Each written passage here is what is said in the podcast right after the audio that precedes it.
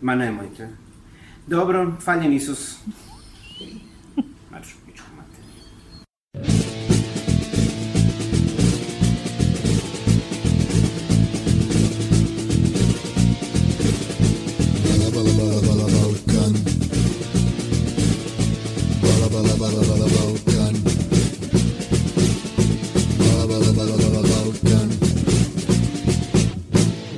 Neues vom Balla Balla Balkan. Palaver und Polemik mit dem Schwerpunkt Südosteuropa. Mit Krsto Lazarevic und Daniel Majic.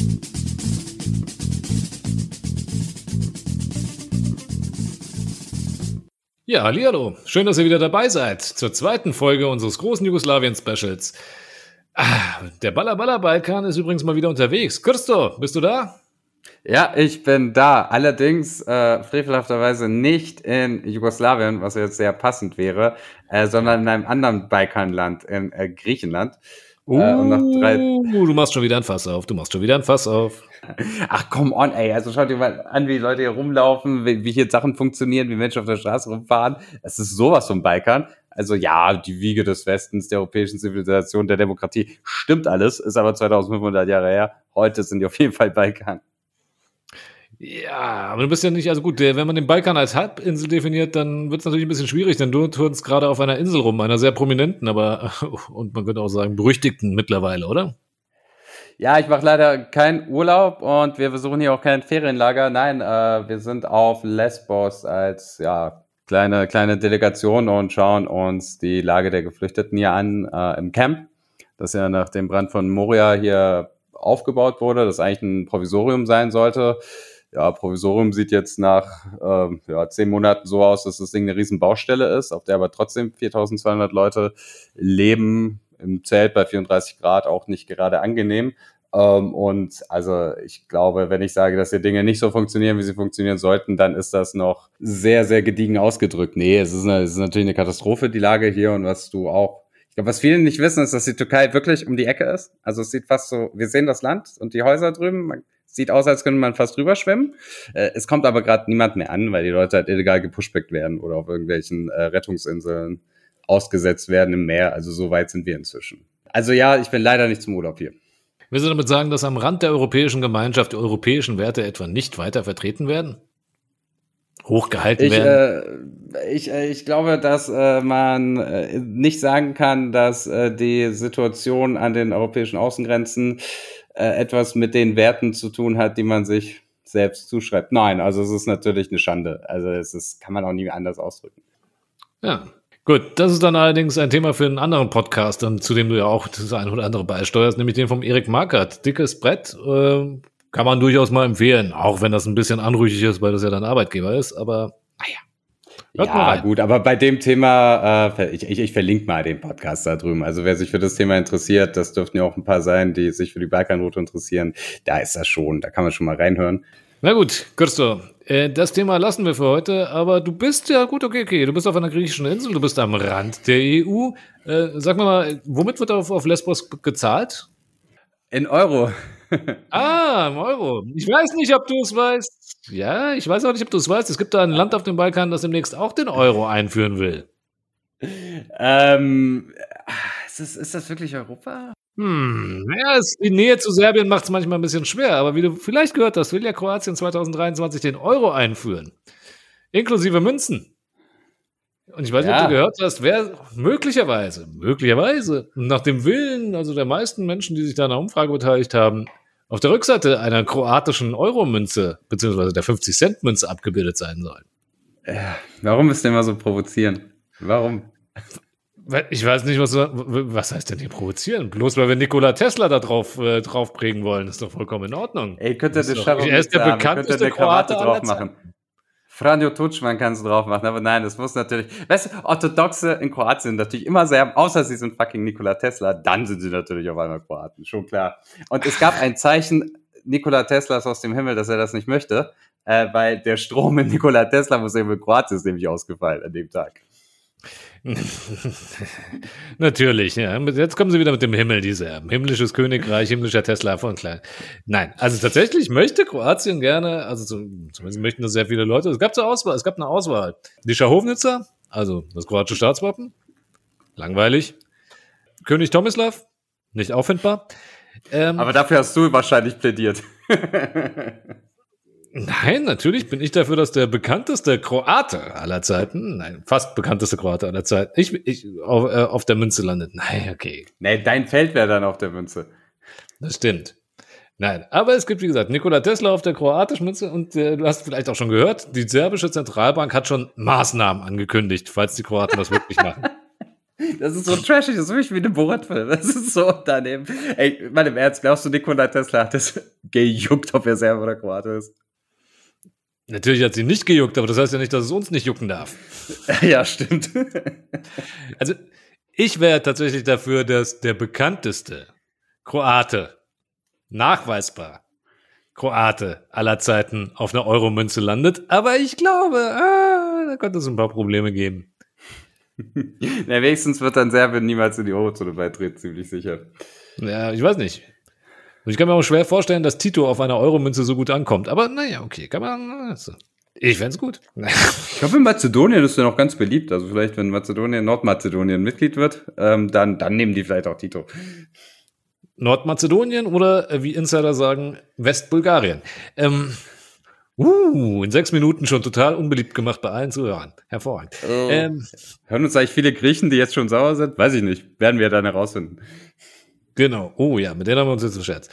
Aber äh, wo ich schon Tito erwähnt habe, wir sind ja noch gar nicht fertig. Wir sind noch nicht fertig. Wir haben ja letztes Mal angefangen und haben über, äh, wie hat es äh, der Werte Herr Grabuschnik äh, von Déjà-vu Geschichte Podcast so schön formuliert, über den äh, Elefanten im Raum unseres Podcasts gesprochen, nämlich über Jugoslawien. Und äh, da haben wir darüber gesprochen, was alles gut lief in Jugoslawien. Und jetzt machen wir das Follow-up mit, was lief nicht so gut in Jugoslawien. Wie angekündigt. Ja, fünf Minuten machen wir, oder? Ja, muss man kritisch sein. War nicht alles in Ordnung unter Marschall Tito. Zur Erläuterung. Wir haben euch in der letzten Episode sozusagen eine Grundlage gegeben. Ja, also einmal komplett durchexerziert, was ist Jugoslawien warum lohnt es sich, über diesen Staat, der nicht mehr existiert, zu sprechen und ihn sich näher, näher anzuschauen, seine Geschichte und seine Wirklichkeit. So, jetzt haben wir in vielen Bereichen irgendwie ja, festgestellt, was diesen Staat besonders macht, in der Theorie, was diesen Staat auch eindrucksvoll macht, in der Theorie. Ja, und ich glaube, heute könnte ein bisschen ein Downer werden, weil heute gucken wir uns mal an, äh, was lief da eigentlich nicht so gut, ne? Ist das nicht auch konterrevolutionär? Na, definitiv ist es das. Aber wer will uns denn bestrafen? Es gibt den Staat nicht mehr. ja, stimmt auch wieder. Dafür gibt es eine Reihe von anderen Staaten. Ob die wirklich besser sind, darüber kann man sich nun wirklich gut streiten. Äh, aber sie sind immer gut für ein paar Nachrichten und deshalb gehen wir jetzt, glaube ich, mal über zu unserem Newsflash.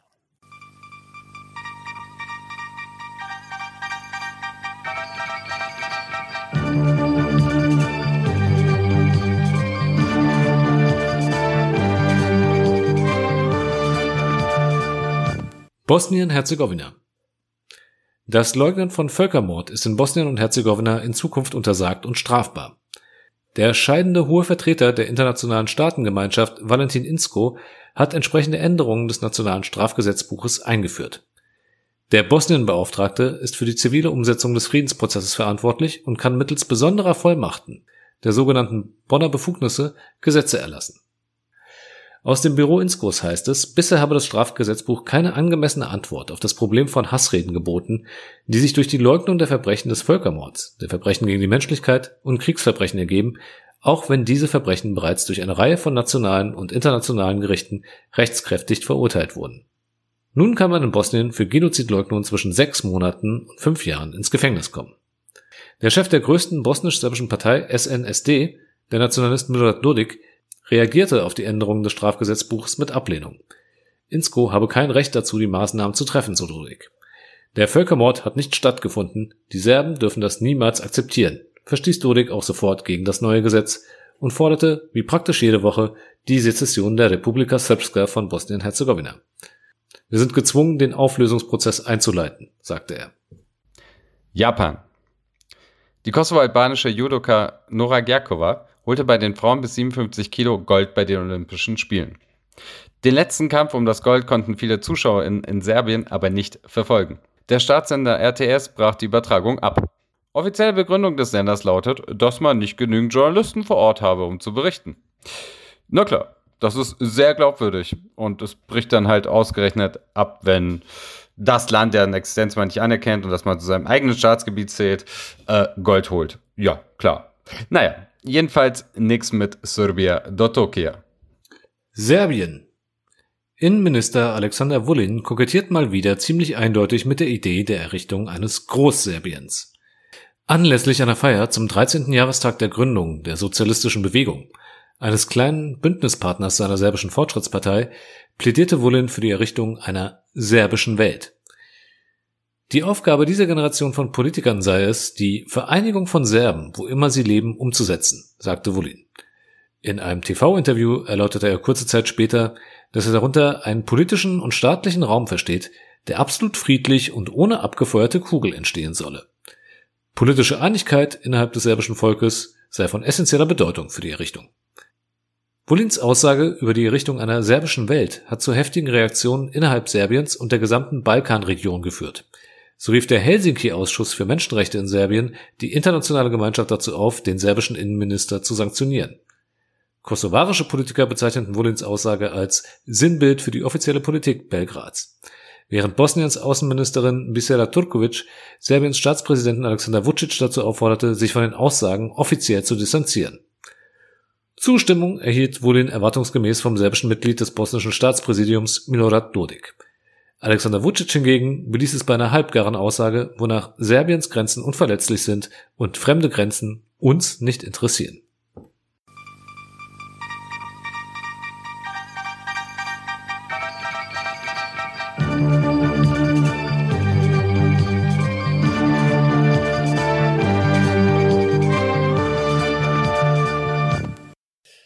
Ja, Daniel, ich bin ja hier gerade in Griechenland, ein krisengebeuteltes Land in den vergangenen Jahren. Ja, Wirtschaftskrise, hohe Schuldenquote, eine, ja, in weiten Teilen auch selbstgemachte Flüchtlings- in Anführungsstrichen Krise. Aber irgendwie gibt es das Land immer noch. Also es scheint auch möglich zu sein, dass ein Land Probleme hat, ohne zu zerfallen. Aber irgendwie hat das in Jugoslawien leider nicht geklappt. Und da, da war es ja dann irgendwann vorbei mit dem Staat. Hast du rausgefunden, wie die das machen? In Griechenland? Ja, ich meine, die haben doch genug Grund, um sich gegenseitig an die Gurgel zu gehen. das stimmt allerdings. nee, ich glaube, das ist einfach so diese, die, diese Idee, dass äh, äh vor 2500 Jahren gab es ein paar schlaue Philosophen und die halten einen dann zusammen äh, im äh, Nationalgefühl. Nein, keine Ahnung, aber es, es, es funktioniert. Es funktioniert manchmal mehr schlecht als recht, aber ja.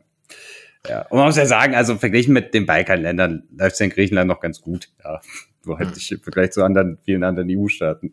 Hm, ich glaube, da müssen wir uns dann irgendwie anders an das Problem nähern. Dann müssen wir uns wohl nicht angucken, was in Griechenland gut läuft, sondern was in Jugoslawien schlecht gelaufen ist. Ja, ja, du hast recht. Es, es war nicht alles gut unter Genossen Tito. Das muss auch einfach mal ausgesprochen werden in aller Ehrlichkeit. Wenn man sich traut. Ja, heute dürfen wir uns ja. Also heute dürfen wir das. Ich habe 80er hätte es auch gedurft. Anfang der 50er hätte ich es vielleicht gelassen. oh ja. Ja, gut, wollen wir in den Anfang der 50er mal anfangen? Also ich meine, äh, also ein Problem mit Jugoslawien, das später irgendwann zum Tragen kommen wird, ist ja natürlich, dass man mal drüber redet, was eigentlich äh, die siegreichen Partisanen so angestellt haben, nachdem sie 1945 an die Macht gekommen sind. Ja, darüber haben wir schon geredet. Das ist also drei Jahre Stalinismus haben die halt gemacht. Äh, und äh, ja, also natürlich direkt im Anschluss an den Zweiten Weltkrieg auch Rache-Massaker und ähnliches. Ähm, also das, das hat ja nicht am 9. Mai 45 geendet. Das hat natürlich auch mit dafür gesorgt, dass es äh, auch ein paar Menschen in diesem Staat gab, die von Anfang an nicht so ganz zufrieden damit waren. Ja, also wir haben viel schon darüber geredet, denn wir waren oft genug in Bleiburg und haben uns beschimpfen lassen.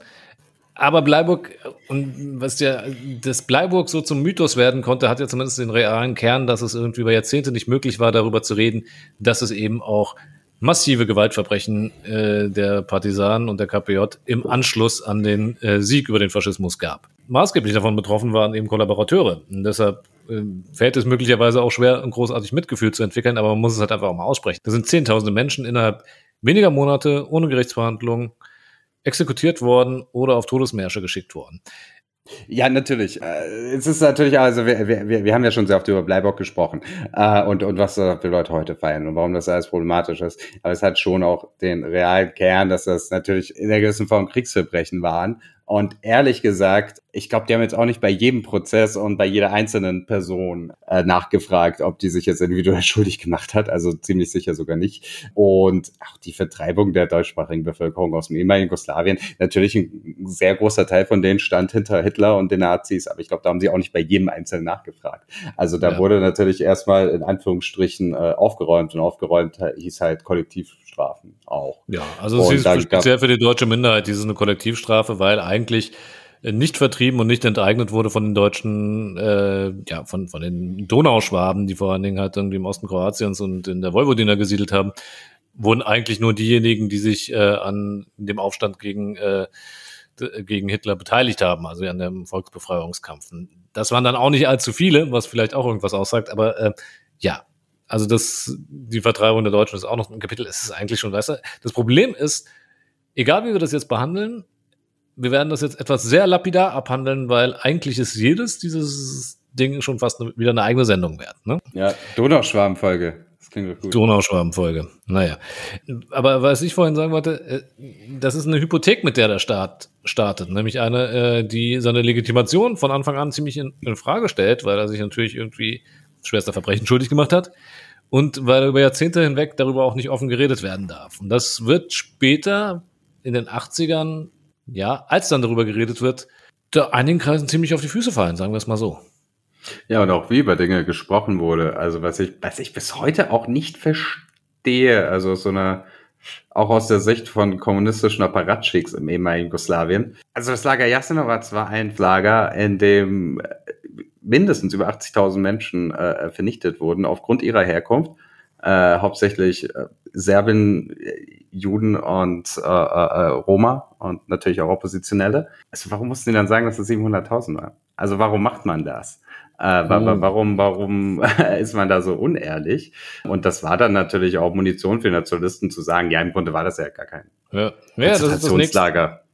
Ja, das ist das nächste Kapitel, nämlich dass irgendwie tatsächlich, man sagt es nicht gerne, äh, ich weiß nicht, ob man wie, wie das richtige Wort ist. Im, im ersten Moment wollte ich jetzt Schabernack sagen, aber es stimmt nicht. Aber es wurde manipuliert mit den Opferzahlen. Ja? Und manche von diesen Zahlen sind ja heute noch im Gebrauch. Ja? Also 700.000 Tote allein in Jasenovac, das ist ja, wird ja regelmäßig auch noch von offizieller serbischer Stelle so äh, kommuniziert. Und das ist eine Zahl, die einfach nicht stimmt. Also wenn du in Serbien mit Leuten redest, wirst du auch die Opferzahl eine Million hören. Ich glaube, weil sie gerne aufrunden und du wirst auch halbwegs intelligente Menschen treffen, die das glauben. Also das ist, das ist weit verbreitet.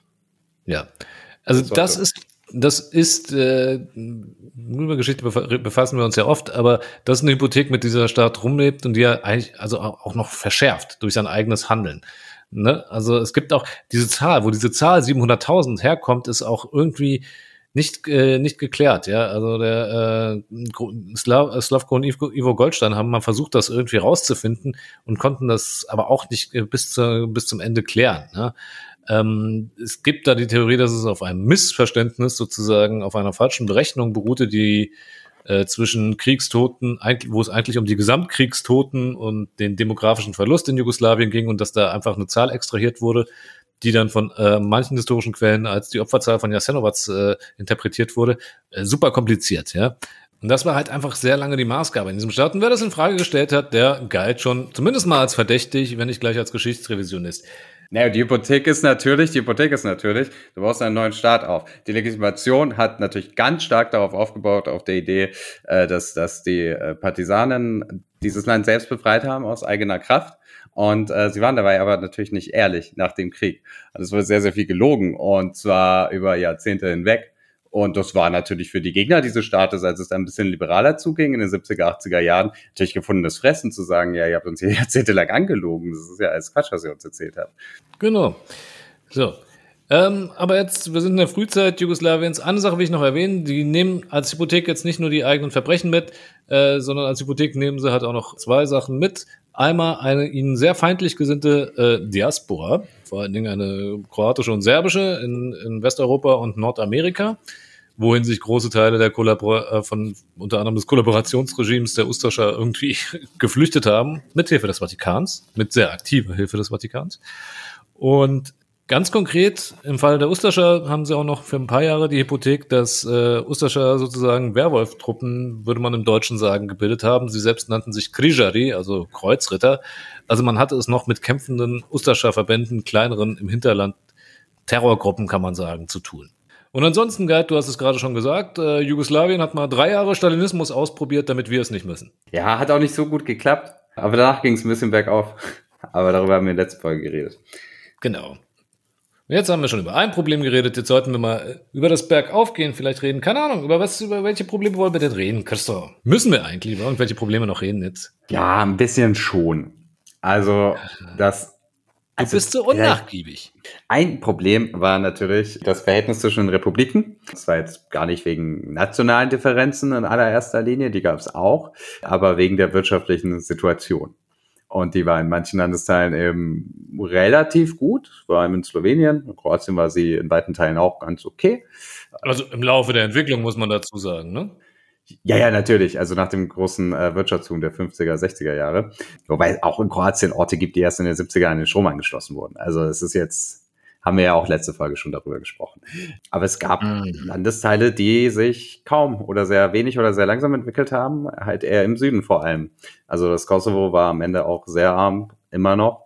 Ähm, Mazedonien eigentlich auch, äh, Südserbien auch. Also das war nicht überall äh, ähnlich äh, erfolgreich, das Modell, kann man so sagen. Und das äh, führte natürlich auch zu Konflikten. Aber weil Ja, aber man hatte ja also- doch irgendwie ein gemeinsames Framework, ne? Also man hatte ja diesen Staat, der äh, seinen Republiken äh, vergleichsweise viele Freiheiten gelassen hat, also doch. Und trotzdem gab es ja einen, sozusagen einen gemeinsamen Rahmen und in dem musste ja ein Ausgleich betrieben werden, oder? Ja, gab's ja auch. Aber hat auch nicht immer bestens funktioniert. ich meine, äh, in, Deutschland Hm. streitet man schon wegen dem, ja, wegen dem Länderfinanzausgleich und ein paar Milliarden, die von sehr reichen Bundesländern an Ärmere gehen. Eigentlich hauptsächlich von Baden-Württemberg und Bayern bezahlt, aber gut. Das gab's in Jugoslawien natürlich auf einem anderen Niveau, weil der, der Entwicklungsstand natürlich auch sehr viel unterschiedlicher war. Ja, und der, wie man diesen Ausgleich zwischen den Republiken gestalten soll, ja, man kann sagen, das war schon irgendwie ein Kernproblem Jugoslawiens. Wir sollten uns das, finde ich, mal von jemandem erklären lassen, der sich damit auskennt. Wir haben vorab zu dieser Sendung diesmal uns wieder eine Expertin besorgt, und zwar eine, die wir schon mehrfach erwähnt haben. Marie-Janine Kalek, die das absolute Standardwerk zur Geschichte Jugoslawiens im 20. Jahrhundert geschrieben hat. Also wer sich dafür interessiert, sollte es lesen und auch eine sehr interessante Tito-Biografie kürzlich veröffentlicht hat und die, die Top-Expertin für die Geschichte Jugoslawiens des 20. Jahrhunderts ist. Und deswegen sind wir sehr froh, dass sie uns unsere Fragen beantwortet hat. Und wir haben sie gefragt, wie das eigentlich so mit dem Interessenausgleich in Jugoslawien funktioniert hat. Die Staatsführung in Jugoslawien und die äh, Kommunisten wussten ganz genau, dass das eigentlich die Sollbruchstelle ist, nämlich einen Interessenausgleich herzustellen und vor allem auch gleiche Lebensbedingungen herzustellen, es vor allem den weniger entwickelten Regionen zu ermöglichen, etwas aufzuholen. Und da besaß Jugoslawien einen äh, ziemlich äh, komplizierten Mechanismus, um Wohlstand umzuverteilen, also einen Entwicklungsfonds, in den die Reicheren einbezahlt haben und die weniger entwickelten Republiken dann etwas rausbekommen haben. Es hat sich aber gezeigt, dass diese Umverteilung nicht wirklich funktioniert hat, sondern dass die Divergenzen eigentlich im Verlauf der Entwicklung Jugoslawiens immer noch gewachsen sind und zwar sehr stark gewachsen sind.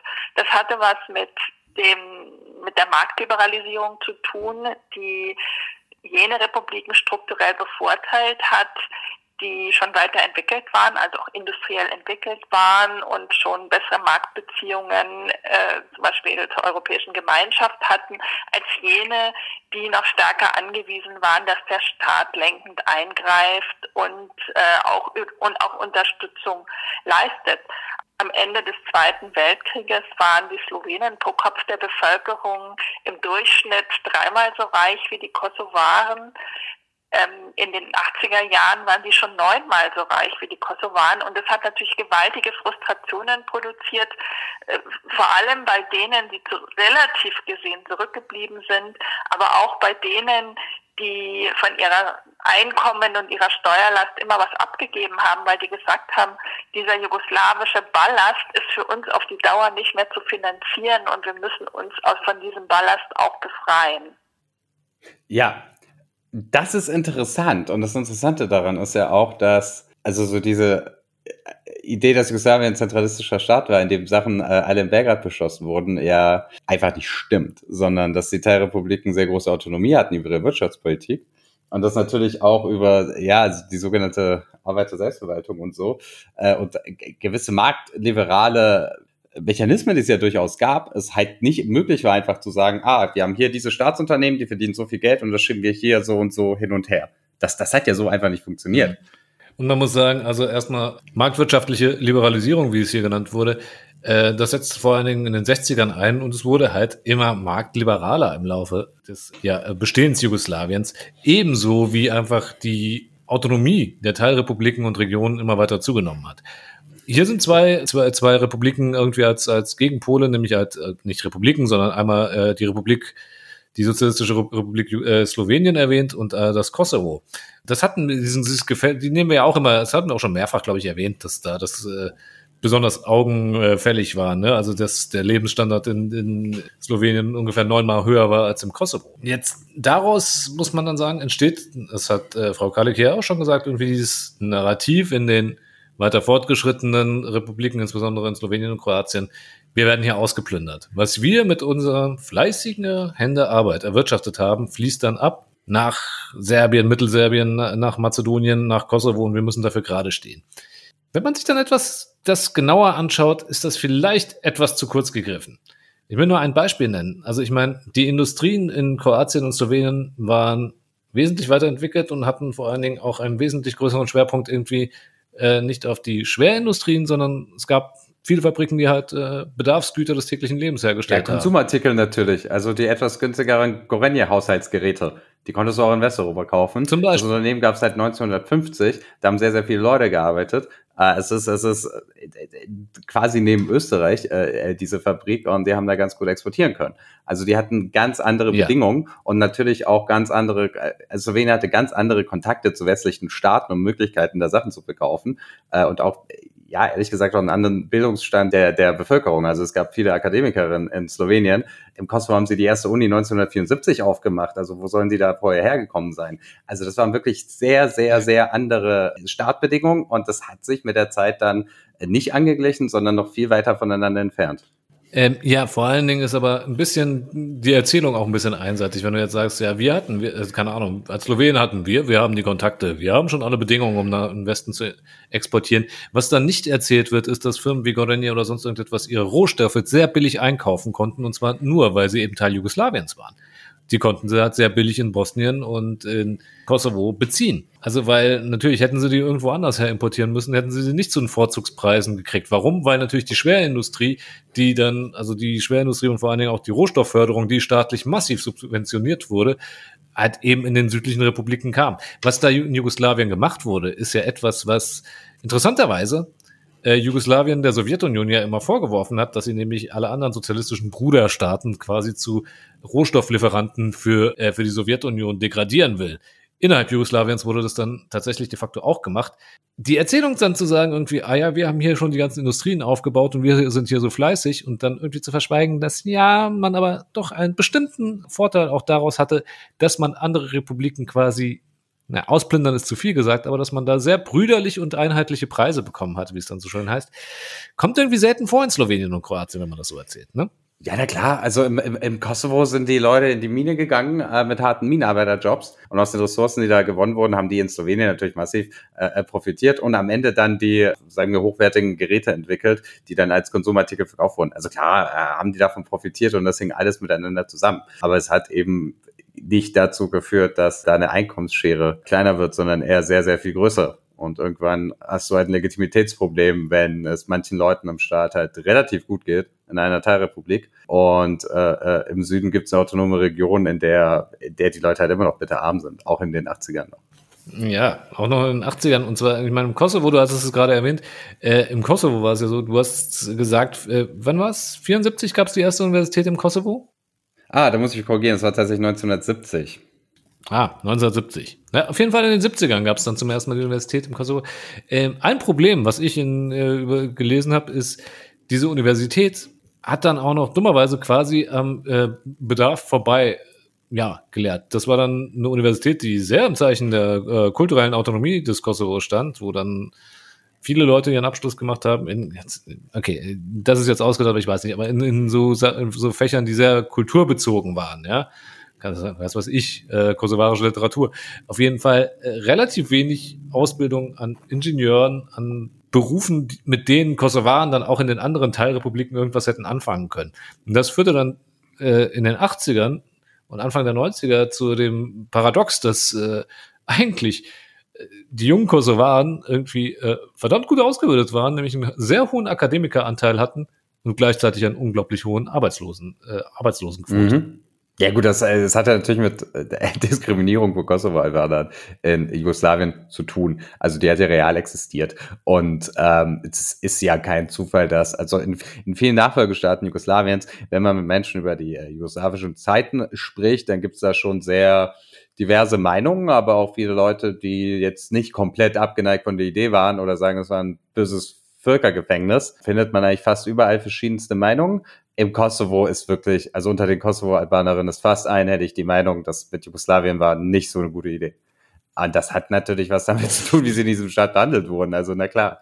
Ja, gut, bleiben wir dann nochmal. Okay, wir, wir spitzen, weißt du, wahrscheinlich wird es jetzt auch in der nächsten Sendung immer wieder drauf hinauslaufen, ja, Kroaten, Serben, Slowenen, irgendwie der Widerspruch zwischen denen. Bleiben wir dann nochmal bei den Kosovo-Albanern. Vielleicht wissen einfach viele Leute nicht, äh, ja, was, was im Kosovo, was, was, die, was die Menschen da eigentlich auch mitmachen mussten, auch im sozialistischen Jugoslawien, noch vor Slobodan Milosevic. Also ich, ich, ich kann jetzt, ich, ich bin natürlich Opfer serbischer Propaganda, äh, dass es denen natürlich total toll ging, aber war nicht ganz so. Äh, magst du uns kurz sagen, warum? Naja, also es gab ja schon irgendwie vor allen Dingen unter dem Regime von einem gewissen Herrn Rankovic äh, großflächige Repressionen gegen vermeintliche äh, albanische Mitläufer und Sympathisanten des Hodja-Regimes. Vor allen Dingen in den Rankovic, äh, Geheimdienstpolizeichef. Also so quasi die Jugo-Stasi. Ja, galt lange als graue Eminenz und äh, als möglicherweise jemanden, also eigentlich ein Verbündeter von Tito sehr lange Jahre, aber galt dann irgendwie als graue Eminenz im Hintergrund, Geheimdienstchef und jemand, von dem man auch immer wieder gemutmaßt hat, ob er nicht irgendwann dann doch, wenn es ihm hier zu bunt wird mit äh, der Liberalisierung, nicht möglicherweise Tito absetzen lassen würde. Man kann sagen, dass er äh, irgendwie, ob da jetzt nun heimlich die serbisch-nationalistische äh, Gelüste in ihm getobt haben oder so, er war nicht besonders freundlich zu den äh, Kosovaren und sagen wir mal so, es gibt einen Grund, warum sich ausgerechnet die Kosovaren, besonders in Jugoslawien, diskriminiert gefühlt haben und nicht besonders an Jugo-Nostalgie. Ja, es gab massive Repressionen und du kannst dir ja auch anschauen irgendwie, also es wird in Serbien natürlich auch gerne geleugnet, aber du kannst dir anschauen, wer welche Stellen bei irgendwelchen Staatsunternehmen bekommen hat und dir dann anschauen, wie die Bevölkerungsstruktur in den jeweiligen Orten war. Also es war nicht so, dass Albanerinnen und Albaner da die gleichen Chancen auf dem Arbeitsmarkt bekommen haben wie Serbinnen und Serben. Also da, da gab es schon eine strukturelle Diskriminierung, das ist, glaube ich, ziemlich äh, klar. Ah, aber du sagst ja schon mal wieder ein Stichwort, Staatsunternehmen. Davon gab es eine ganze Menge. Ja, ja, das stimmt. Worauf willst du hinaus? Waren das am Ende Sozialisten? Kommen wir da endlich hier, endlich. Ben Brechten und Ulf Poschartz sprechen es aus. Wir eingeladen. Das Problem war, es waren Sozialisten. Genau, Staatssozialismus war das Problem. Echt? Ja, äh, worauf ich hinaus will, ist äh, ein bisschen merkwürdig, ist es doch, dass es lauter Staatsunternehmen gab und äh, eigentlich hat man noch in der letzten Folge äh, besprochen, dass äh, die, der Bund der Kommunisten Jugoslawiens großer Fan der ja, des, des absterbenden Staates war. Oh ja, das. Des absterbenden Staates. Da muss ich mich übrigens korrigieren. Ich wurde auf Twitter darauf hingewiesen, dass die Idee, also äh, des absterbenden Staates, ja, also zunächst übernimmt das Proletariat die Macht und dann stirbt der Staat langsam. Das war natürlich nicht von guten Marx, das war von Engels, dann vor allem popularisiert von Lenin. Ja, da, da, da habe ich nicht gut aufgepasst in der Kaderschule. Aber genau, also die Idee war ja gar nicht so sehr, dass äh, man einen mächtigen Staat hat, er ist kontrolliert, sondern dass der Staat langsam abstirbt und das dezentral organisiert wird. Eigentlich eine sympathische Idee. Ob es so richtig gut geklappt hat, vielleicht nicht am Ende. Ja, und wir hatten ja gesagt, das zentrale Instrument, äh, um das durchzusetzen, war, war das, äh, wofür Jugoslawien dann auch in den 60ern, 70ern, vor allen Dingen in linken Kreisen sehr bewundert wurde, war dieses Konzept der Arbeiter-Selbstverwaltung du hast gesagt Staatsbetriebe und da wurden dann Leute irgendwie nach ethnischen Gesichtspunkten oder Gott bewahre am Ende etwa noch irgendwie nach, nach äh, persönlichen Vorlieben und Verwandtschaftsgrad äh, beschäftigt. Irgendwie passt das nicht dazu, wenn das alles irgendwie weiter expandiert und es große Staatsbetriebe gibt, während der Staat absterben soll. Irgendwie sind da am Ende die Kommunisten in Jugoslawien ihrer eigenen Idee untreu geworden? Ja, also manchmal, manchmal, es, es soll passiert sein, dass in der Geschichte des real existierenden Sozialismus nicht alles ganz so gelaufen ist, wie man sich das in der Theorie mal vorgestellt hat. Und ich glaube, die Idee mit dem absterbenden Staat war vielleicht auch ein bisschen aus der Not gedrungen, äh, äh, aus dem Ärmel gekrempelt. Ähm, aber Meinst du? Mein nicht nur ich, meint unsere Expertin, glaube ich, auch. Wollen wir uns nochmal anhören, was sie dazu sagt? Ich würde eher sagen, dass diese Idee vom absterbenden Staat von Anfang an eine Chimäre gewesen ist. Die, diese Idee ist ja ein bisschen aus der Not geboren worden, nämlich nach dem Bruch mit Stalin 1948 als der Staatssozialismus diskreditiert war als Modell und die jugoslawischen Kommunisten etwas erfinden mussten, was einerseits immer noch irgendwie kommunistisch war, aber auch irgendwie auch dann anders. Und da sind sie eben draufgekommen auf diese Idee mit der Selbstverwaltung, die sie äh, vermeintlich in den frühen Werken von Marx und Engels schon entdeckt haben und haben das Ganze präsentiert als eine demokratische Reform des Kommunismus, eines Kommunismus mit menschlichem Antlitz. Und es bedeutete, dass nicht der Staat Eigentümer der Produktionsmittel sein sollte, sondern die Gesellschaft. Und so ist man dann draufgekommen, auf allen Ebenen der Gesellschaft, in den Betrieben, in den Bildungseinrichtungen, aber auch auf der Ebene der Lokalverwaltungen solche Selbstverwaltungsorgane, genannt Räte, zu schaffen, die vermeintlich selbst sich regieren und planen und überhaupt gestalten sollten. Das hat aber nie so funktioniert natürlich, dass die ganze Gesellschaft da mitgewirkt hat, sondern die Soziologen in Jugoslawien haben selber erforscht, wie die Selbstverwaltungswirtschaft funktioniert, nämlich in der Form, dass es da eine kleine Kaste von Managern gab, die in den Betrieben das Sagen hatten und die Arbeiter hatten eigentlich wenig Ahnung davon, was Selbstverwaltung ähm, bedeutet. Und das Ganze führte, wie Sie ja auch schon gesagt haben, eigentlich zu immer mehr Bürokratie und immer mehr Institutionen, einem regelrechten Wildwuchs. Zu Beginn der 80er Jahre gab es äh, über 760.000 Personen, die in solchen Selbstverwaltungsräten äh, aktiv waren.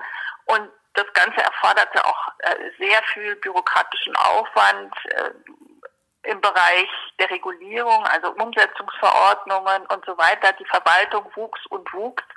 Und am Ende des Tages war das ja der Staat, wie Sie gesagt haben, und, und nicht die Gesellschaft, die sich selbst verwaltete. Darf ich mal kurz zusammenfassen? Also, da gibt es eine kleine Kaste, eine kleine Schicht von Managern, die äh, da große Vorteile für sich rauszieht und sich bereichert und äh, die Arbeiter profitieren dann nur sehr wenig davon. Das sind ja Zustände wie im Kapitalismus. ja. Ich, ich fände es auch heute, äh, äh, wenn wir auf China schauen, so ganz lustig, wie sie natürlich immer noch die kommunistische Partei Chinas sind und dann irgendwie begründen, warum das, was sie da tun, natürlich immer noch im Geiste von äh, Karl Marx und Friedrich Engels ist. Äh, und ich glaube, ehrlich gesagt, war das im ehemaligen Jugoslawien äh, damals einfach ähnlich. Ne? Also man hat irgendwelche Wirtschaftsreformen und auf der anderen Seite wollte die Wirtschaft liberalisieren. Auf der anderen Seite hatte man noch diese ideologischen Grundlagen und das musste man irgendwie zusammentun. Und dann hat man sich Ideen ausgedacht, die nicht klingen, aber wie wir ja schon gehört haben, in der Praxis nicht so richtig liefen und korruptionsanfällig waren und natürlich auch dafür anfällig, dass es eine kleine Kaste von Leuten gibt, die ganz gut verdienen und zwar deutlich besser als die Arbeiter. Also in der Praxis hat sich das jetzt wahrscheinlich gar nicht so sehr unterschieden von äh, äh, anderen Staaten Europas, die auf einem ähnlichen Entwicklungsstand waren. Ja, gut, aber das jetzt hier, da, da wird es mir ein bisschen zu polemisch, weil es gab ja schon Besonderheiten, die sich aus diesem Selbstverwaltungssystem und aus dem Wirtschaftssystem Jugoslawiens ergeben haben, die man jetzt auch nicht so einfach irgendwie ab, abtun kann, als ja, hätte man da hätte man da die Märkte nicht geöffnet.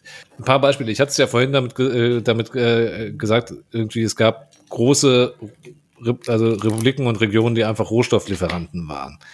Das Problem damit war, also die Leute, die da gearbeitet haben, gehörten nicht unbedingt zu den Leuten, die am meisten verdient haben. Ne? Also es gab, deshalb gab es auch immer wieder Streiks, etwa von Minenarbeitern. Äh, ein großes Problem dieser Betriebe war, dass in sie nicht besonders, in diese Rohstoffbetriebe nicht besonders viel investiert wurde. Ähm, einerseits weil durch die Arbeit der Selbstverwaltung eben die Arbeiter dann diejenigen, die da saßen, auch dazu geneigt haben, vor allen Dingen irgendwie die eigenen Löhne zu erhöhen und nicht die Investitionen zu genehmigen, die möglicherweise gedrängt werden.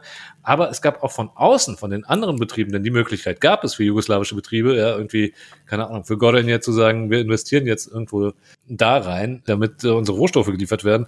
Da war die Bereitschaft auch nicht besonders hoch, ja, weil man gesagt hat, so, ah, naja, wir können das Geld ja auch irgendwie selbst ausgeben für uns. Und das hat regelmäßig nicht funktioniert. Ähm, andererseits ist das eben ein Beleg dafür, dass es alles nicht so zentralistisch organisiert war, wie es man gerne auch heute noch behauptet, wenn Leute von einem sozialistischen Jugoslawien sprechen. Das als Beispiel mal.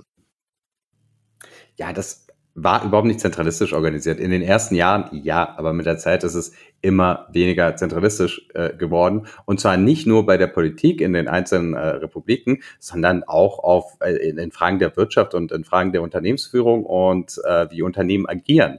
Also das war nicht, dass, dass da irgendwie die Parteiapparatschicks, gut, es waren auch tatsächlich Parteiapparatschicks an der Spitze, das stimmt. War nicht nur an der Spitze, äh, da wollte ich nämlich gerade drauf hinaus, weil, also, bevor wir jetzt irgendwie den Fehler machen, das Ganze jetzt irgendwie als Quasi-Demokratie darzustellen, wo irgendwie alles an die Basis verlagert wurde, ähm, das kann man unter anderem auch bei Frau Kadek in ihrem Buch dann nachlesen. De facto war es dann natürlich so, dass an, an der vermeintlichen Basis in der Organisation beispielsweise der Kommunen, sonst irgendetwas, natürlich Mitglieder der, des, äh, des Bundes der Kommunisten Jugoslawiens das Sagen hatten. Und so gab es natürlich dann schon eine gewisse Form von Zentralismus, der sich halt dann nicht unbedingt irgendwie in den offiziellen Institutionen äh, fokussiert hat. Aber natürlich hatte der Bund der Kommunisten, also der Nachfolger der, äh, der kommunistischen Partei, beziehungsweise dann die kommunistischen Parteien in ihren Republiken das Sagen. Und die haben auch darauf geachtet, dass das Ganze mit ihren Leuten besetzt ist. Ne, sowohl in den Betrieben. Ein bisschen Kontrolle muss ja auch sein bei Marxisten-Leninisten. Also ein bisschen Kontrolle haben sie da schon noch ausgeübt. Nein, natürlich weiter massiv. Aber es wurde halt nicht quasi in Belgrad, aus Belgrad heraus entschieden, so macht ihr in Slowenien jetzt eure Wirtschaft. Nee, das wurde nicht. Nee, natürlich nicht. Aber äh, es konnte durchaus in Ljubljana entschieden werden, dass, was weiß ich, in Maribor der und derjenige das Sagen hat in dem und dem Betrieb. Und zwar von der Führung der slowenischen genau. KP. Ja, weil du gerade meintest, KP in Slowenien. Ähm, ja, klar. Aber äh, die Macht lag dann vor allem bei den Teilrepubliken. Und das hat sich ja ganz stark etabliert dann mit der Verfassungsänderung 1974, wo ja dem Zentralstaat in Belgrad weitere Kompetenzen entzogen wurden und an die jeweiligen Hauptstädte in den Teilrepubliken vergeben wurden. Und mit dieser Verfassungsänderung kann man sich eigentlich fragen, ob das überhaupt noch zentral, also ein zentraler Staat war oder nicht eher eine Konföderation. Also die waren da wirklich sehr, sehr frei in ihren genau, Entscheidungen. Das hatten wir auch schon das letzte Mal gesagt und da gehen wir auf äh, Edward Cardell ein, der das äh, Konzept dann, das danach 1974 herrschte, als ja, äh, Föderation mit konföderativen äh, Elementen beschrieben hat. Ich habe mal Frau Kadek gefragt, ob das eigentlich Ihrer Meinung nach den Kern der Sache trifft, wie das eigentlich nach 1974 aussah. Ja, die 74er Verfassung war in der Tat ein Versuch, Jugoslawien zu verwandeln in eine geradezu Staatenunion, allerdings eine Staatenunion, die eine gemeinsame Staatsführung hatte, und zwar eine kollektive Staatsführung, die aus den Teilrepubliken beschickt wurde. Edward Kaldel hat die Teilrepubliken Jugoslawiens selbst als Nationalstaaten verstanden und hat ihnen mit der Verfassung Rechte gegeben, die denen innerhalb einer Konföderation entsprochen haben. Das bedeutete, dass die Republiken und auch die Provinzen beinahe souverän waren, äh, die konnten sogar eigene Staatsangehörigkeiten ausgeben. Sie hatten Zuständigkeiten in den auswärtigen Beziehungen. Sie hatten sogar Streitkräfte und natürlich eine eigene äh, Bildungspolitik. Und äh, dies bedeutete, dass sich die, bedeutete, dass die Republiken auch äh, so agiert haben wie kleine Staaten. Und daraus resultierten alle möglichen äh, Konflikte, die sich dann in den 80er Jahren auch zugespitzt haben als die eigentlich ursprünglich erhoffte und verordnete Gemeinschaftlichkeit, also sei nicht so, hieß es damals, einfach nicht mehr funktioniert hat. Ähm, Voraussetzung des Ganzen wäre gewesen, dass sich die Republikführungen in der Bundespolitik und in der kollektiven Staatsführung untereinander einigen und über bestimmte Politiken verabreden, aber das war ganz offensichtlich dann auch immer weniger möglich. Ja, also äh, ist ein bisschen schwieriger geworden mit der Zusammenarbeit. Ja. kann man, kann man auch so Ja, sagen. aber jetzt haben wir einen ziemlichen zeitlichen Sprung gemacht, Christo. Vielleicht sollten wir noch mal kurz erklären, was es vor 1974 eigentlich gab, denn es ist ja nicht so, als ob diese Verfassungsänderung im luftleeren Raum entstanden wäre. Genau, das haben wir in der letzten Folge schon gesagt. Es gab den kroatischen Frühling. Mhm. Wo man dann mehr auf mehr nationale Eigenständigkeit gepocht hat. Dann wurde man in Belgrad einge, äh, einbestellt und äh, die Kommunistische Partei Kroatiens hat sehr großen Ärger bekommen, die Funktionäre dort. Erstmal und drei Jahre später hat man so ziemlich alle ihre Forderungen erfüllt mit der Verfassungsänderung. Das ist interessant, dass du das so Ähm. erzählst. Ne? Das ist auch die Erzählung, die äh, in Kroatien derzeit vorherrscht. Also kurz nochmal zusammengefasst, der Ärger in Kroatien begann ja schon mit, da müsst ihr unsere Sprachenfolge hören, über, mit dieser Deklaration über die Situation der kroatischen Schriftsprache, wo kroatische Intellektuelle beklagt haben, dass die kroatische Standardsprache sozusagen immer mehr serbisiert werde. Aus diesem Sprachenkonflikt entstand dann ein äh, politischer Konflikt, der Anfang der 70er darin kulminierte, dass die KP Kroatiens sich an die Spitze einer Protestbewegung gesetzt hat, die in erster Linie, muss man sagen, am Anfang mal wirtschaftliche Forderungen gestellt hat. Nämlich das, was wir jetzt gerade auch schon gesagt haben. Mehr, ein größerer Teil der Devisen soll äh, im Land verbleiben, nicht mehr so viel abgeben an die ärmeren Republiken, ja. Das wuchs dann aus in etwas, was sich äh, äh, MASPOK, also Masovni Pokret, Massenbewegung nannte, äh, und gipfelte in einem Streik von mehr als 30.000 Studierenden in Kroatien, die dann tatsächlich irgendwie großflächige Autonomie, Einführung einer kroatischen Armee etc. forderten, äh, wo es dann der KP Jugoslawiens zu bunt wurde. Also nicht der KP Jugoslawiens, entschuldige, sondern der Parteiführung, äh, der Führung der BKJ, namentlich Tito etc. zu bunt wurde, die daraufhin die KP in Kroatien sozusagen einen Kopf kürzer gemacht hat, nämlich die meisten entmachtet hat, die Funktionsträger, viele verurteilt hat zu langjährigen Gefängnisstrafen, viele liberale Funktionsträger abgesetzt hat. Aber die Erzählung, ehrlich gesagt, dass da die Forderungen des kroatischen Frühlings 1974 umgesetzt wurden, ist falsch. Denn diese Forderung nach mehr Autonomie und mehr Zuständigkeiten äh, in den Teilrepubliken, die hatte sich die, der Bund der Kommunisten schon vorher zu eigen gemacht. Und diese Verfassung wurde nicht ad hoc irgendwie dann gebastelt, um weiteres Unheil zu verhindern. Weißt du, also die so Sachen wie das Austrittsrecht der Republiken und so etwas, die meisten Sachen, die sich im Jahr 1974 in der neuen Verfassung fanden, waren bereits 68 oder 69, jetzt komme ich ein bisschen durcheinander, in Zusatzartikeln zu der damals gültigen Verfassung verankert worden. Und das Problem, das äh, Tito und äh, die Führung des BKJ hatten mit dem kroatischen Frühling, war nicht deren Forderung nach mehr Autonomie in den vor allen Dingen wirtschaftlichen Belangen. Die hatten sie selbst schon irgendwie äh, sozusagen gesehen und äh, waren dabei, das umzusetzen. Wo sie wirklich, wirklich sauer wurden, war, als dieser Maspokret begann, also der Maspok und Studierende ihre Universitäten besetzt hatten und sie es auf einmal tatsächlich mit einem aus ihrer Sicht ultranationalistischen Aufstand zu tun hat. Aus ihrer Sicht, sagen wir es mal so. Oh Mann, da bin ich also auf kroatische Propaganda reingefallen, sowas wenn ich geglaubt habe, dass die Forderungen gefüllt wurden. Nee, wurden sie nicht. Also ich meine, das waren jetzt nicht. Als nächstes sehe ich noch, dass Nikola Tesla Kroate ist. Das lässt sich schwer leugnen. Aber ähm, mach jetzt nicht das Fass auf. Nee, aber hier geht's ja, ne? Also ich meine, das ist ein nachträgliches, äh, ein, ein, ein äh, Narrativ, das ich, wenn man es dann ab, abklärt, ja, äh, schwer aufrechterhalten lässt. In Kroatien ist das Narrativ so von wegen so, ah ja, okay, gut, der kroatische Frühling ist gescheitert, damals direkt, aber äh, langfristig hat er gesiegt. Naja, schöne Erzählung aus, aus Sicht diverser konservativer Kreise, aber sie stimmt so nicht ganz. Gut, gut, gut, dass du mich aufgeklärt hast, dann lerne ich auch noch was in diesem Podcast. Das ist ja auch wichtig. Ja, aber wir waren wo ganz woanders. Ne? 1974, neue Verfassung. Viele sagen, das ist der Kernpunkt für den Untergang Jugoslawiens. Was ist denn, was steht denn da so drin? Ja, da steht unter anderem drin, dass man sich abspalten darf, wenn man nicht mehr da sein möchte, äh, dazugehören möchte. Und äh, das ist eigentlich das Hauptding, oder? Ähm, ja, es gibt ja auch das andere, ja- nämlich äh, eins, das eine Sache, die nicht so offensichtlich ist, aber die, glaube ich, viele Probleme verursacht hat, ist äh, die neue Form von Staatsführung, die da drin verankert wird. du meinst das gemeinsame Präsidium? Das, gem ah, das gemeinsame Präsidium natürlich, ja. Ja, hat man in Bosnien bis heute, funktioniert auch so mittel.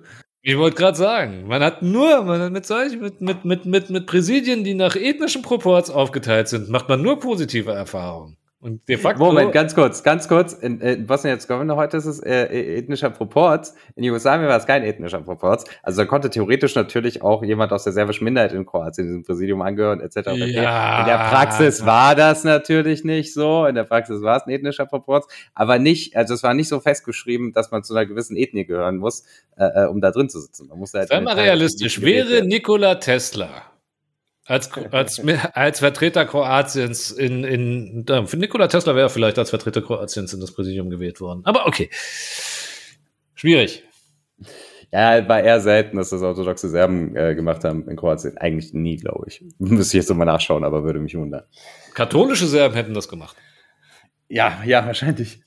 Nein, aber ich meine, weißt du, was ich glaube ich hier auch mit dem Gespräch mit Frau, mit Frau Kalik zeigt, ist, dass es das Völkergefängnis Jugoslawiens, ihr merkt, wie oft wir das Ganze hier polemisch sagen, irgendwie ein Staat war, der doch irgendwie sehr darum bemüht war, geradezu absurd darum bemüht war, zwischen den einzelnen Teilrepubliken und den Völkern eben im Endeffekt dann irgendwie einen, einen, einen Ausgleich zu schaffen. Ja, bis dahin, dass der Staat gelähmt war. Weil ich meine, dieses achtköpfige Präsidium, in Gottes Namen, darauf werden wir in der dritten Folge eingehen. Naja, was willst du denn mit einem achtköpfigen Präsidium machen? Bei aller Liebe.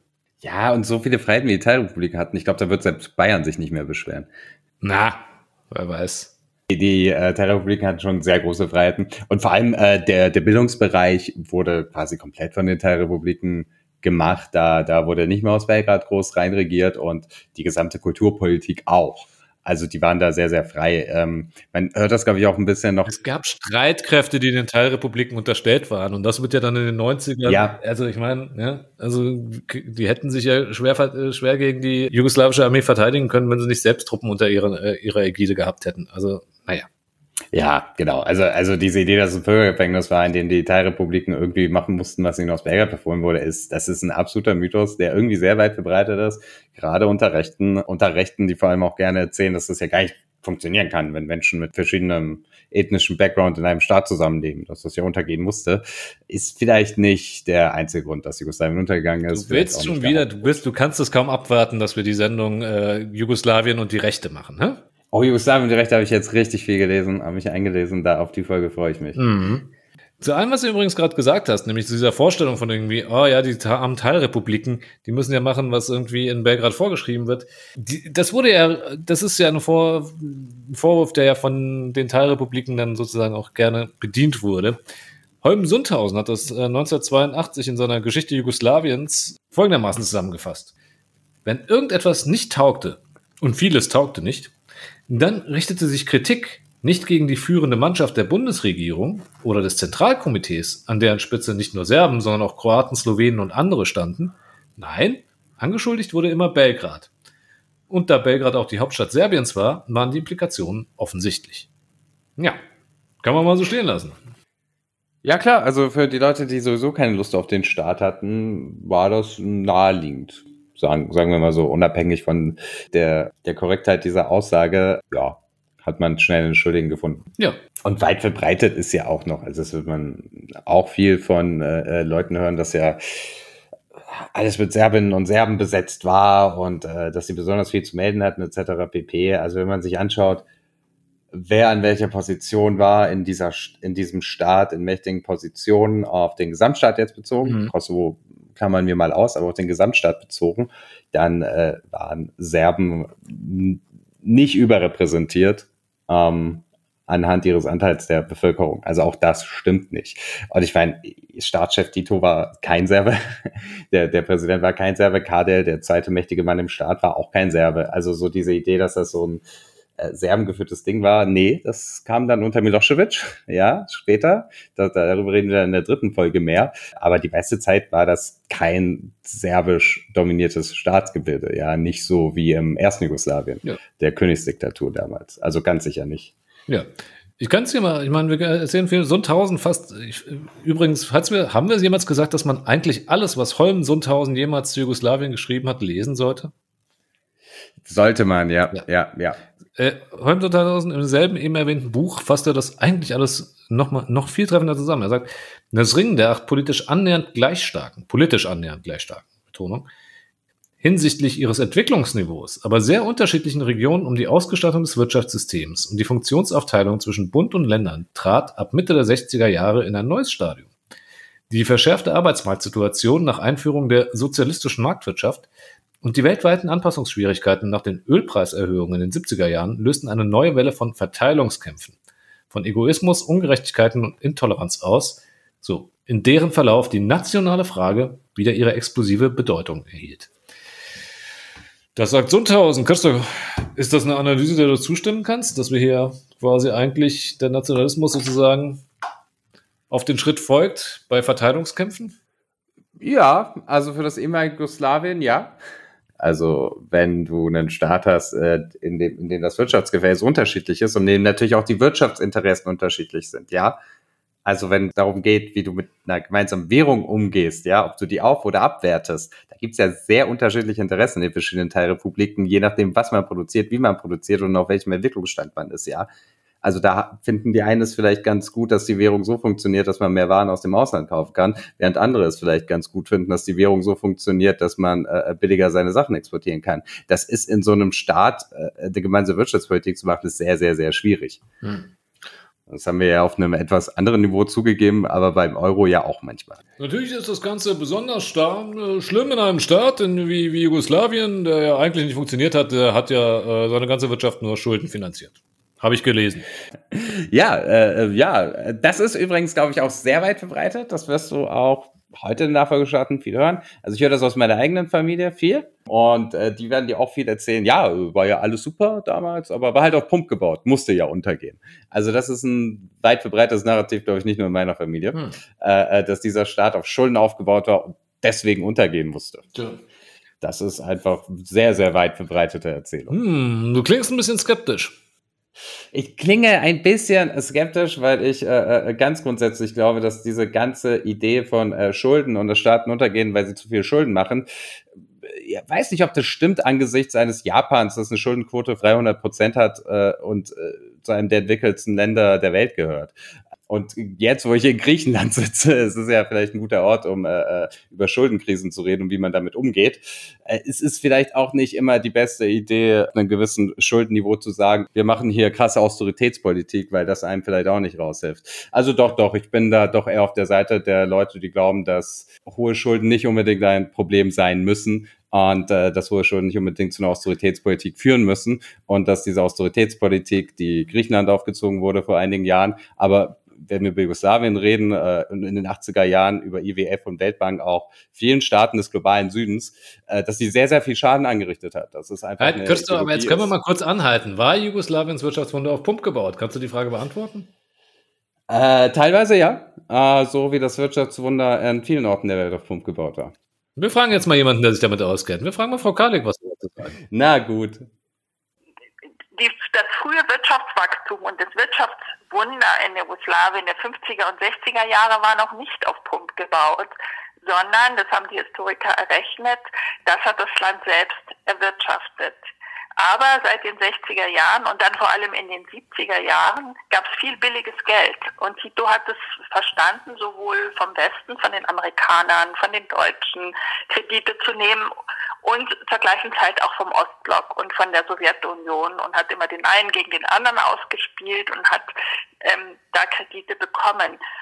Ähm, die Kredite an sich waren nur insofern ein Problem, als die Wirtschaftsleistung Jugoslawiens nicht mehr Schritt hat, gehalten hat und das Land in den 70er Jahren in eine regelrechte Schuldenfalle gekommen ist. Da war Jugoslawien nicht allein. Das betraf viele Länder die Ostblockländer, aber viele lateinamerikanische und viele äh, Drittweltländer, die in einer Zeit des billigen Geldes, das war insbesondere in den 70er Jahren äh, der Fall, viele Kredite aufgenommen haben. Das war eine Folge der Ölkrise, als die ölproduzierenden Länder viel Geld eingenommen haben und dieses Geld in Form der sogenannten Petrodollars auf den Geldmarkt geworfen haben. Jugoslawien hat 1980, als Tito starb, eine Schuldensumme von 20 Milliarden US-Dollar aufgehäuft gehabt. Das war damals äh, fast ein Drittel seiner Wirtschaftsleistung. Das war ein äh, beachtlicher Betrag. Und was man auch sehen muss, dass in zehn Jahren sich diese Schuldensumme vervierfacht hat. Und es bedeutete, dass natürlich der Schuldendienst hoch war. Diese Kredite mussten abbezahlt werden und es mussten Zinsen bezahlt werden. Und das wurde kritisch, als die Gläubiger, vor allem in den 80er Jahren, angefangen schon in den 70er, aber dann vor allem in den 80er Jahren die Zinsen erhöht haben und auch nicht mehr bereit waren, neue Umschuldungskredite zu geben sodass das Land in der Pflicht war, immer neues Geld zu produzieren. Das wurde dann einfach gedruckt, das hat die Inflation angetrieben und die Inflation wiederum hat äh, die Wirtschaftskraft geschwächt. Es konnte weniger investiert werden, die Arbeitslosigkeit stieg, die Realeinkommen sanken und äh, so weiter. Und das heißt, dass diese äh, Schuldenfalle, wie ich das nenne, äh, tatsächlich auch dazu geführt hat, die Wirtschaftskrise vielleicht nicht zu verursachen, aber doch wesentlich zu verschärfen. Okay, um das hier mal, das war eine sehr ausgiebige Antwort zusammenzufassen zu der Frage. Ähm, was man sich klar machen muss, also sozusagen sein erstes Wirtschaftswunder, nämlich die großflächige Transformation Jugoslawiens von einem Agrarstaat. Wir reden hier Ende äh, vor dem Zweiten Weltkrieg waren noch 90 Prozent der Bevölkerung sozusagen in der Subsistenzwirtschaft bzw. in der Landwirtschaft tätig. In einem relativ modernen Industriestaat in den 50er Jahren hat Jugoslawien quasi aus eigenen Mitteln bewältigt, größtenteils zumindest. Ja? Man hat sehr viel Mittel sozusagen aus der Landwirtschaft abgezogen und Kapital aus der Landwirtschaft abgezogen, um das dann in eine ja forcierte Industrialisierung zu stecken. Und das hat man größtenteils aus eigenen Mitteln geschafft in Jugoslawien. Und dann, erst später, sozusagen mit der Öffnung zur Marktwirtschaft hin, um das finanzieren zu können, was dann alles gebraucht wurde, da hat Jugoslawien begonnen, sich wirklich zu verschulden. Und dann in den 80er Jahren 20 Milliarden Euro Schulden zu haben. Ehrlich gesagt, also vielleicht bin ich jetzt auch ein bisschen verwöhnt, Chris, aber es klingt ehrlich gesagt nominell jetzt noch gar nicht so viel. Ähm, ich habe hier gerade mal nur zum Vergleich geschaut, um diese Zählung. Also ja, Jugoslawien hatte Schulden, das war damals auch ein bisschen größeres Problem und die hatten nicht den Euro der, als Währung und ein paar andere Staaten, die sie zur Not da raushauen. Es war eine andere Situation. Ich werde das jetzt nicht komplett miteinander vergleichen. Nur, ich möchte mal hier kurz erklären, wie das heute in der EU läuft. Ähm, es gibt die sogenannten Maastricht-Kriterien. Äh, nach denen darf der staatliche Schuldenstand nicht mehr als 60 Prozent des Bruttoinlandsprodukts betragen. Und das jährliche Haushaltsdefizit darf nicht mehr als drei Prozent des Bruttoinlandsprodukts betragen. So, jetzt schauen wir uns die Zahlen an. An diese Kriterien halten sich die meisten EU-Staaten nicht. Äh, selbst Deutschland ist inzwischen wieder bei 70 Prozent. In Frankreich hast du 115 Prozent, in äh, Belgien 114 Prozent. Griechenland ist natürlich am krassesten mit rund 200. Und äh, was, was hat Frau Kade gerade gesagt? Fast ein Drittel zu Titus Tod. Ja. Also damit wäre Jugoslawien heute eine der ja, schuldenfreisten EU-Staaten, würde ich mal sagen. Wie gesagt, die, die Situation ist nur bedingt miteinander zu vergleichen. Aber diese ganze Idee, dass Staaten untergehen müssen, weil sie Staatsschulden haben, das ist, die, die Story kaufe ich nicht. Willst du etwa sagen, das ist Ideologie? Es ist eine gewisse Art von Wirtschaftsideologie, die uns in den letzten Jahren große Probleme gemacht hat. Ja, das, da bin ich sehr offen in meiner Meinung. Ja, ja aber was war denn dann das Problem in Jugoslawien? Warum kam es denn dann in den 80ern zu einer derartigen Wirtschaftskrise deiner Meinung nach? Ausländische Spione. Nein, also Schulden werden halt dann zu einem Problem, wenn es Institutionen und Schuldner gibt, die es zu einem Problem machen. Also konkret die Weltbank und der IWF in den 80ern und zwar nicht nur in Jugoslawien, sondern global. Und äh, also ich bin jetzt kein Wirtschaftsexperte für Jugoslawien in den 80er Jahren. Ich will mich da auch nicht zu weit aus dem Fenster lehnen. Was ich nur sagen will, ist, ja, es gab einen massiven Wirtschaftseinbruch und äh, der hatte sicherlich etwas mit der Schuldenquote in Jugoslawien zu tun, die vielleicht etwas höher war, als sie sein sollte. Ich will das gar nicht alles hier schönreden, aber die Erzählung, dass alles auf Pump gebaut war und aufgrund äh, äh, der Staatsschulden in den Untergang gehen musste, das, das kaufe ich halt nicht. Ja, genau. Und Hast du deine andere Meinung? Bist du Austeritätsfan? Ja, geil, sparen ohne Ende. Hätten die Griechen mal gespart, wären sie mal so gut wie die Deutschen. Das klingt überhaupt nicht, das klingt überhaupt nicht ideologisch, wenn du so etwas sagst. Nein, ich, äh, also vor ein paar Jahren war das Standard. Heute, ja, heute Corona-Krise in Europa redet kein Mensch mehr über Sparen und Maastricht-Kriterien. Ne? Also wenn hier Krise ist, wird auch richtig schön ausgeben. Ist gerade auch egal, Geld kostet nichts. Wenn es irgendwann mal wieder was kostet, wird es vielleicht ein Problem. Ja, es klingt auch gar nicht protestantisch, wenn man so etwas sagt. Ne, ist auch wurscht. Äh, nee, ich denke, wir werden uns noch etwas detaillierter. Schwäbische Hausfrau. Ja. Mann, als ob eine schwäbische Hausfrau ihr Haus nicht auch auf Kredit kauft. Also was, was für ein dummer Vergleich. Naja. Äh, wir werden uns, glaube ich, noch mit der Wirtschaftskrise in den 80ern noch mal etwas detaillierter auseinandersetzen müssen in der nächsten Folge. So, jetzt habe ich äh, genug linke Propaganda äh, hier vorbereitet. Kann es davon genug geben? Naja, nein, aber ich möchte auf eine andere Frage hinaus. Jetzt Wirtschaftskrise. Wir fassen jetzt mal unabhängig davon, was jetzt die Ungrenzen sind. Also Jugoslawien schlittert in eine wirklich äh, schwere Wirtschaftskrise, vor allem in den 80ern. Und zwar nach Titos Tod. Und da wir uns heute mit, äh, wie ihr mitbekommen habt, ein bisschen mit ja, Erklärungsmustern, die wir grundsätzlich für zu einfach erachten, beschäftigen, ist die Frage, tja, ist Jugoslawien schon gestorben, als Tito gestorben ist? Christoph, wie siehst du das? Also die, äh, wie ich das sehe, Ja. Tito hat alles zusammengehalten und ohne Tito ging nichts mehr. Tito, Tito, großer Mann, er war gut für Jugoslawien und als er gestorben ist, musste Jugoslawien untergehen, weil es gab die große Identif Also kann, nein, du kannst aber, Identifikationsfigur Christoph, wir sind hier im Westen, du kannst das nicht so erzählen. Richtig ist zu sagen, Diktator Tito hat mit eiserner Hand die äh, Völker im Völkergefängnis angekettet. Nein, also alles zusammengehalten. So, so muss das richtig. Ey, du lachst, ich habe mal an einem Film mitgearbeitet, da stand das im Skript, äh, Tito hat es mit eiserner Hand zusammengehalten. Äh, ich habe das dann äh, äh, bemängelt, aber ich glaube, es ist am Ende trotzdem im Film geblieben.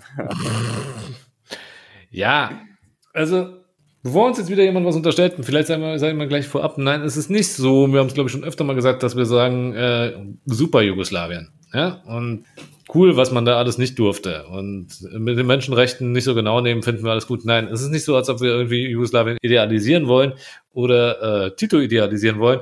Nur ich finde irgendwie, sagen wir es mal ganz offen, irgendwie zu sagen, irgendwie die Diktatur von Tito zu sagen, ist angesichts der Realitäten, wie auch Entscheidungsfindungsprozesse in Jugoslawien abliefen, sehr fantasievoll. Ja, also es war eine Diktatur, aber es war nicht der Diktator sitzt oben in Belgrad äh, äh, in seinem Palast und entscheidet alles selbst. Also ganz so lief das halt nicht, haben wir ja zu Genüge erklärt jetzt. Und äh, das, was ich gerade erzählt habe, war vielleicht jetzt auch nicht meine persönliche Meinung, sondern das, was du in den Nachfolgestaaten Jugoslawiens sehr oft hören wirst. Dass äh, mit Titos Tod war der Staat dem Untergang geweiht, weil er hat das Ding zusammengehalten, auf ihn konnten sich alle damals einigen und als er weg war, musste der Staat untergehen. Und das ist von, von der Erzählung her geht das ja auch in so eine Richtung von, naja, eigentlich passen diese ganzen Völker ja gar nicht zusammen und hätten auch gar nicht zusammengepasst, nur Tito hat es irgendwie geschafft, die zu vereinen nochmal. Das, das ist ja auch die Erzählung, die ein bisschen dahinter steckt. Ja. Ich habe, wie du denken kannst, auch Frau Kalik gefragt, ob sie denkt, äh, was sie von dieser Erzählung hält und ob die nicht vielleicht etwas zu verkürzt ist. Das ist sicherlich eine zu einfache Sicht der Dinge. Es ist zwar richtig, dass Tito als Staatsgründer dieses zweiten Jugoslawien eine wichtige integrative Rolle hatte und er hatte auch eine tragende Rolle bei der Mediation dieser genannten Konflikte und im Prozess dieser Aushandlungen. Aber Jugoslawien als Staat hatte auch eine Legitimität, die jenseits der äh, Person von Tito und seiner Rolle im Zweiten Weltkrieg lag. Die Volksbefreiungsarmee und Volksbefreiungsbewegung im Zweiten Weltkrieg hatte Tito ins Leben gerufen und geführt, aber sie hatte einen sehr großen Zulauf und das waren fast 800.000 Partisanen, die am Ende des Zweiten Weltkrieges äh, damit gekämpft haben und da gab es ein starkes Bewusstsein, dass sich das Land, dass sich die Jugoslawen aus eigener Kraft befreit hatten von den Okkupationsregimen. Und äh, das gab diesem Staatsgebilde doch eine Legitimität, muss man sagen, und ein Selbstverständnis, das fast einzigartig war im osteuropäischen Raum.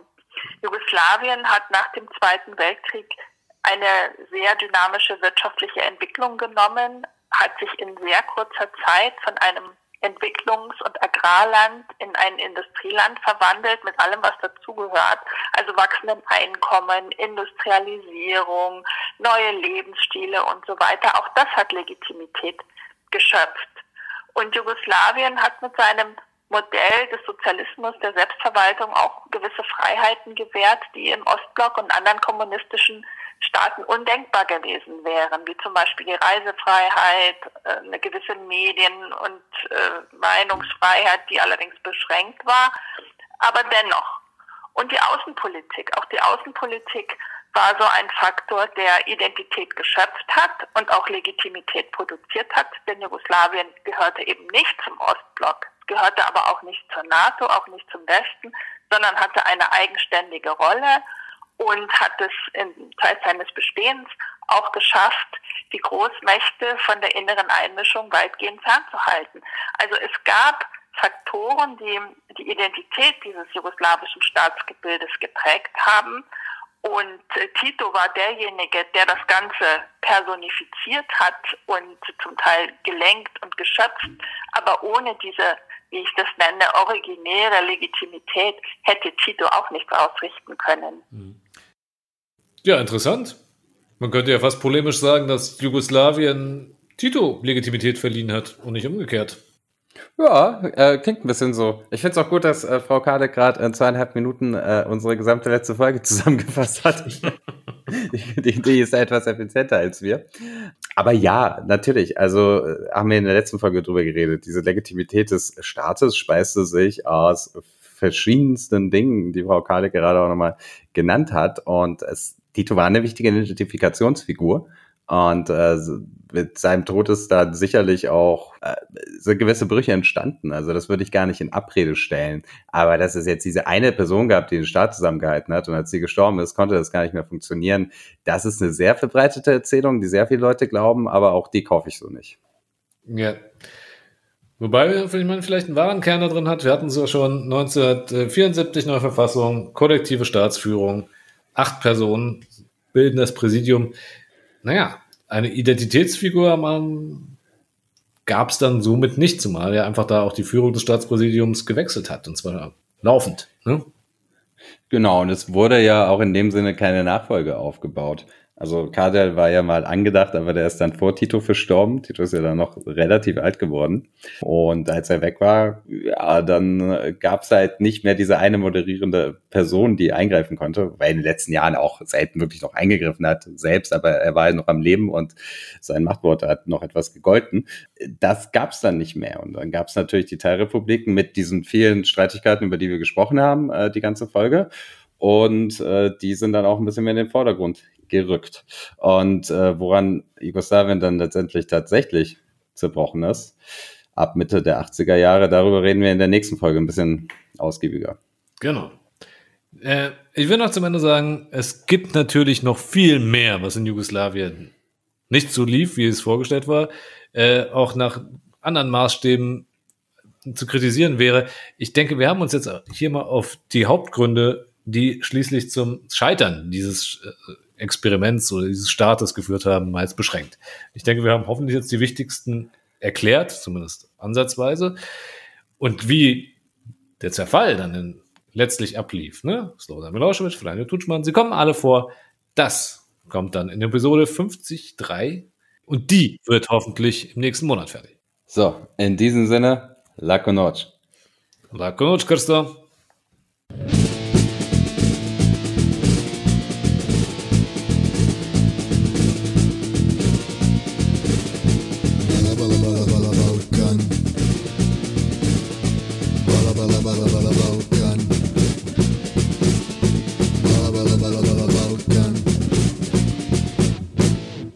Das war die zweite Folge unserer großen Jugoslawien-Trilogie. In der dritten Folge beschäftigen wir uns dann mit dem Zerfall und dem Beginn der Jugoslawienkriege.